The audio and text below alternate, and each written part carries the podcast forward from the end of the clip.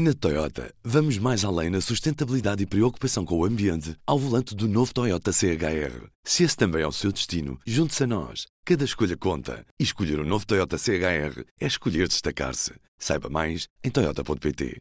P24, edição da manhã de quinta-feira, 1 de março. Apresentamos a nova gama de veículos híbridos plug-in. Uma tecnologia que veio para mudar o futuro. BMW iPerformance.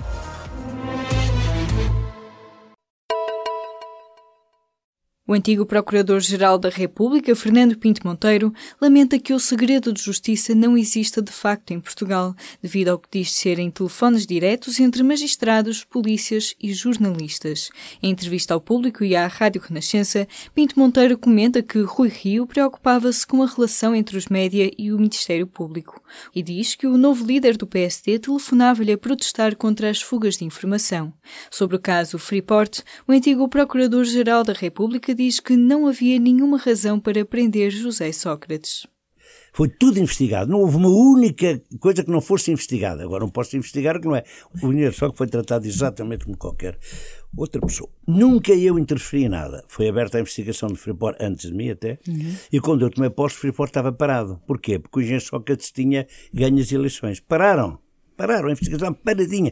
Pinto Monteiro recomenda ainda um filtro anticorporativo para o Pacto de Justiça. Recorde-se que o mandato do magistrado foi considerado pelo antigo presidente do Sindicato dos Magistrados, João Palma, como o período mais negro da justiça em democracia. A partir de 25 de maio, em Portugal, os sites só vão poder tratar os dados de menores de 13 anos se tiverem o aval dos pais ou representantes legais. O limite consta de uma proposta de lei do governo e vem enquadrar algumas das medidas do Regulamento de Proteção de Dados Europeu na lei nacional. O documento a que o público teve acesso, que o governo ainda considera confidencial, tem data de 16 de fevereiro e estará a circular entre diversos ministérios. A proposta para regular o acesso aos dados pelas empresas responsáveis responsáveis por serviços online dirigidos às crianças deverá ser discutida em breve em Conselho de Ministros. Em 2015 e 2016, a Mel teve prejuízos para poder suportar juros de empréstimos que a Altice pediu quando a comprou em junho de 2015. O relatório e contas de 2016 da operadora portuguesa mostra que a Mel teve que suportar cerca de 630 milhões de euros em juros de empréstimos da PT Portugal. Mas olhando para o relatório e contas da Altice Portugal, a empresa que detém a PT e a Mel, vê-se que a operadora também foi chamada a financiar o grupo de patrick Tahi. O governo propôs aos professores a recuperação de dois anos e dez meses de serviço. A proposta foi apresentada nesta quarta-feira aos sindicatos de professores pelas secretárias de Estado da Educação e da Administração e Emprego Público. As governantes justificaram a proposta com a necessidade de garantir a equidade entre carreiras e a sustentabilidade financeira. Ora, numa primeira reação, a FENPROF e a Federação Nacional de Educação consideram a proposta para já inaceitável, o assunto volta a estar em cima da mesa numa reunião agendada para 12 de março. Apesar de ser obrigatória por lei, a maioria dos edifícios públicos não tem certificação energética. Apenas 12,5% dos edifícios do Estado estão a cumprir a lei, uma conclusão que surge no relatório do Tribunal de Contas sobre eficiência energética.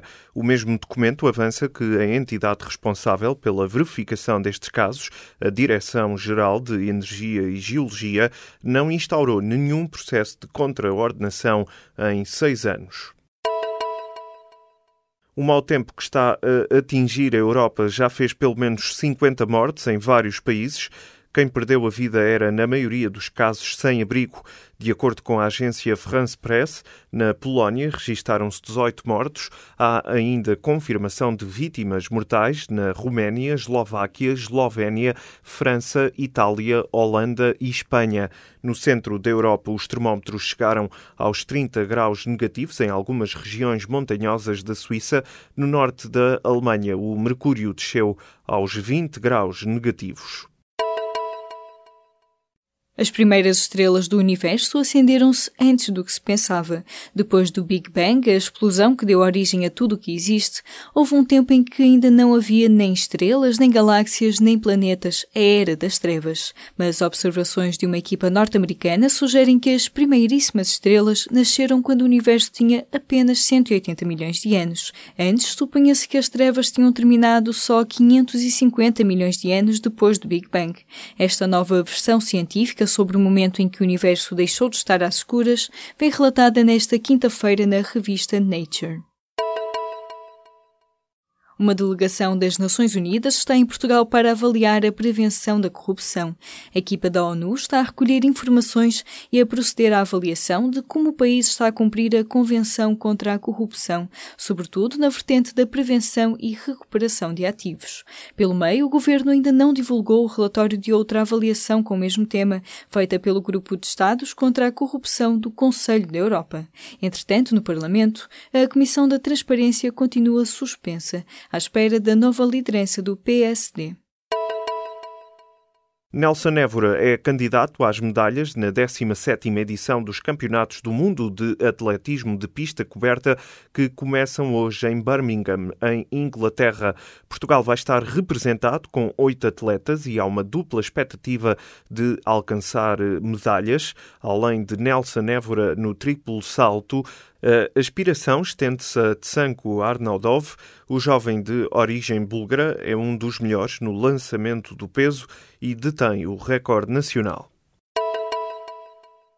O Desportivo das Aves está em vantagem nas meias finais da Taça de Portugal.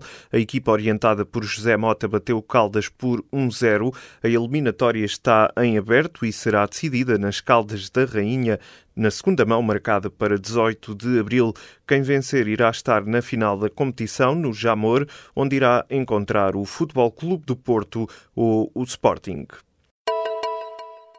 Na Toyota, vamos mais além na sustentabilidade e preocupação com o ambiente ao volante do novo Toyota CHR. Se esse também é o seu destino, junte-se a nós. Cada escolha conta. E escolher o um novo Toyota CHR é escolher destacar-se. Saiba mais em Toyota.pt.